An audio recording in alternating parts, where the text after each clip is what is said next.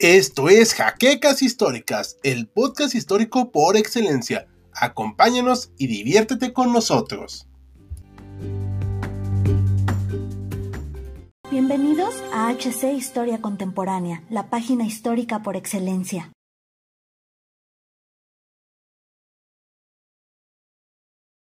Los primeros tanques soviéticos desarrollados no se destacaron demasiado por su longevidad o fiabilidad mecánica. Sin embargo, hay que reconocer que sabían cómo realizar duras y resistentes máquinas que sabían pegar bastante duro, y es precisamente el tanque de hoy, el KB-1, un ejemplo de esta resistencia, pero también de fallos de diseño y pese a ellas, combatió durante toda la Gran Guerra Patria. Bienvenidos historiadores a una nueva entrega de Actum Panzer. El día de hoy volvemos a poner los pies en la tierra, subiendo a bordo del ya mencionado KB-1, un tanque duro de roer que vio acción durante considerables años y cuya historia abordaremos el día de hoy. Pero antes de comenzar, les recordamos que este video es posible gracias a nuestros amables mecenas de Patreon, cuyo aporte económico nos es de gran ayuda para seguir con el esfuerzo de producción del canal. Y tú, como ellos, puedes apoyarnos visitando el enlace que está en la descripción, así como realizar acciones tal como dejar tu like, suscribirte al canal,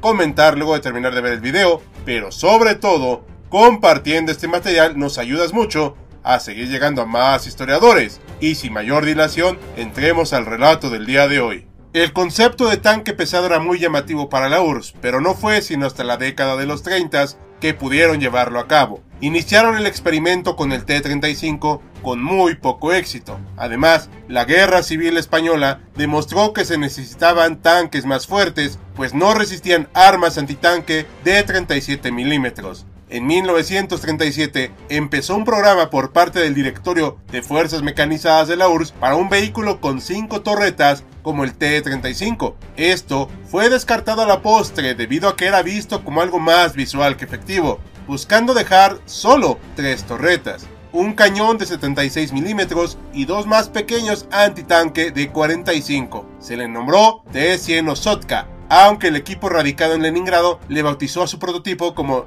Sergei M. Kirov o SMK. Se descartó la suspensión del T-35 y en 1938 se presentaron modelos en madera al Consejo Estatal de Defensa en Moscú. Cuenta la anécdota que Stalin se acercó a los diseños y le rompió una de las torretas porque no le agradaban tantas. Por tanto, debido a su amable sugerencia, se dejó en dos para el nuevo tanque, Tiempo después, al seguir trabajando en el diseño, se decidió eliminar la segunda torreta de 45 milímetros, quedando en un solo cañón de 76, y fue nombrado este modelo KB en honor al mariscal Klimen Voroshilov, el cual coincidentemente era un amigo muy cercano a Stalin. Los tres modelos se probaron y de hecho se enviaron al frente en la guerra de invierno en Finlandia. Debido a las diversas necesidades bélicas, se hicieron varios modelos, pero primero veremos las características del tanque de hoy. Al final, se decidió usar el modelo KD-1 como el nuevo blindado pesado de la URSS. Tenía un largo de 6.75 metros, 4.2 de ancho y 2.71 de alto. El peso, que fue su talón de Aquiles desde el principio, era mayor a las 42 toneladas. En cuanto al personal requerido, consistía de 5 personas, comandante, conductor, operador de radio, artillero y cargador de munición. Su motor era un Mikulin V de 12 cilindros y 600 caballos de fuerza. La velocidad era considerable para la época, alcanzando los 40 km por hora y un rango de autonomía de 250 km. Su armamento consistió en un solo cañón de 76.2 mm CIS-5 y cuatro metralletas de 7.62 milímetros, aunque podía tener solo tres. El blindaje era uno de sus mejores puntos, ya que llegó a tener en el frente 90 milímetros, 75 en los costados y en su parte posterior 70. Del modelo KB1 se crearon más de 3.000 unidades, sin tomar en cuenta sus otras variantes. En 1939, el primer modelo que se desempeñó en la guerra de invierno dejó medianamente satisfechos a los soviéticos, al menos por su resistencia al fuego enemigo. De este primer diseño se construyeron 141 unidades, y fue aquí donde salieron a relucir sus problemas. Su fiabilidad mecánica era nula, podía, simple y sencillamente, no arrancar. La transmisión se rompía con gran facilidad y el peso era un verdadero problema. El siguiente modelo fue nombrado KD-1A en 1940, con mejoras en el blindaje y municiones más potentes. El modelo B trajo consigo un blindaje de hasta 35 milímetros en su torreta y cerca de la zona del conductor en el año de 1942. En 1943, el modelo C solo mejoró su potencia de motor y blindaje. El modelo S fue un rediseño con enfoque en velocidad y blindaje más delgado, con 1.370 unidades construidas de este en específico. Como comentamos anteriormente, el bautismo de fuego del KD-1 fue en la Guerra de Invierno, donde resistió todo el armamento antitanque que le lanzaron los finlandeses. Sin embargo, no era barato de producir y mucho menos rápido, por lo que se decidió ordenar solo 50 unidades del KV-1. Se quería implementar un arma más pesada, pero esta fue designada para el KB-2, el cual tuvo un obús de 152 milímetros pensado para abrir búnkers como latas, pero esa es otra historia. A pesar de mostrarse como un tanque competente en la guerra de invierno, hay que recordar que los finlandeses no tenían muchos blindados y realmente el tanque no se había probado contra otros de su mismo tipo, quedando totalmente exhibido al inicio de la operación Barbarroja. A partir de aquí se mostraron con mayor frecuencia sus graves defectos. Su transmisión era muy poco confiable y se descomponía o rompía con facilidad. No era fácil de maniobrar y en consecuencia esto era muy peligroso en un campo de batalla.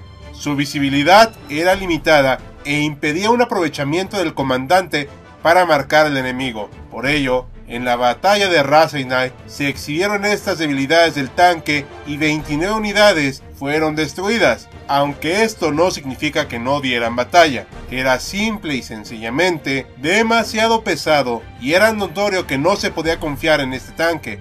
Tan fue así que durante el transcurso de la Segunda Guerra Mundial, los conductores preferían evitar usarlo debido a que temían ser presa fácil de otros tanques. Es cierto que resultó un blindaje muy duro de roer, que no esperaban los alemanes esta resistencia de parte de los soviéticos. Las divisiones Panzer no pudieron hacerle daño al principio a estos blindados, pues recordemos que en ese momento el mejor que tenían era el ya conocido Panzer IV de cañón corto, pensado para hacerle frente a Bunker, no a otros tanques. Y una de las anécdotas más valiosas del KB-1 sucedió durante esta batalla el 24 de junio de 1941.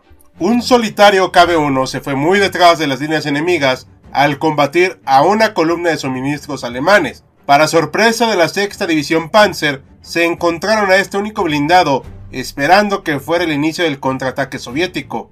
Para su sorpresa, el solitario tanque era todo el contraataque. Esto dejó perplejos a los teutones, que procedieron a dispararle para librar el camino, cuyas armas antitanques de 50 milímetros no lograron hacer más que arañar el duro tanque soviético, que procedió a disparar de vuelta a sus enemigos, destruyendo la batería enemiga y manteniéndose en su posición. Un flak de 88 milímetros, que en otros escenarios hubiera sido suficiente para destruir al titán soviético, fue destruido a 700 metros por la tripulación rusa. Luego de esta actuación, los alemanes estaban temerosos de acercarse al coloso de 40 toneladas, que resistió y destruyó algunas de sus mejores armas.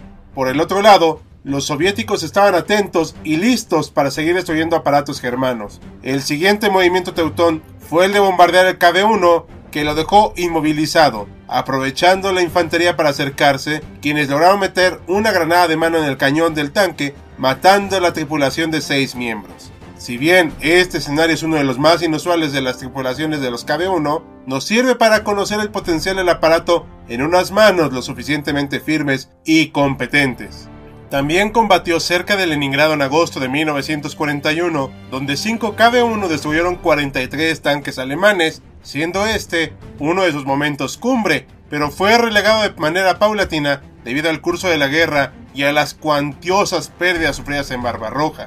Lamentablemente para este blindado, el desarrollo tecnológico y el auge del T-34 hicieron que a la postre se replanteara su producción, siendo terminada en su totalidad en 1944. Su desempeño en la batalla de Kursk demostró que estaba muy superado tanto por los tanques enemigos como por las armas y sobre todo por su ya notoria lentitud en ese momento, la cual, aunque era compensada por su robusto blindaje, no era suficiente para detener las armas antitanque pesadas alemanas. En pocas palabras, se volvió una trampa mortal para sus mismos tripulantes, porque como podían ver tan poco y se rompía con gran facilidad todo el aparato, no sabían qué les disparaba y eran fácilmente víctimas de sus enemigos. Como dato curioso, los finlandeses sí capturaron algunos tanques KB-1, específicamente dos, a los cuales nombraron de cariño Klimi. Los usaron en la guerra de continuación y sobrevivieron al conflicto, siendo hoy parte de sus colecciones museográficas.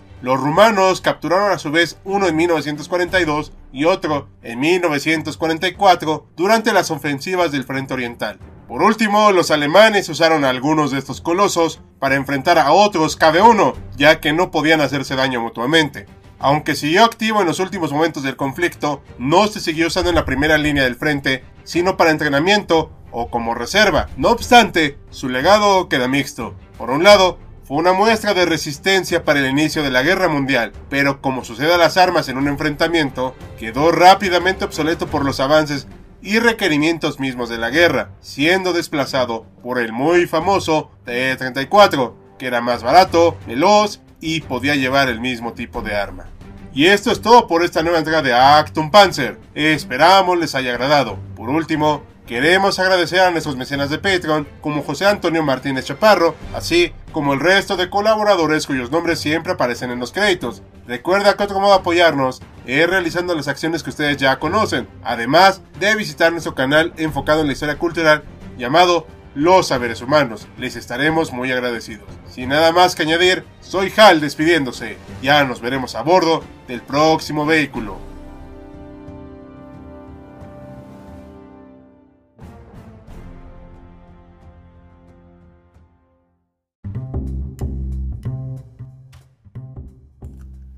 Gracias por habernos acompañado en Jaquecas Históricas, el podcast histórico por excelencia. Hasta la próxima.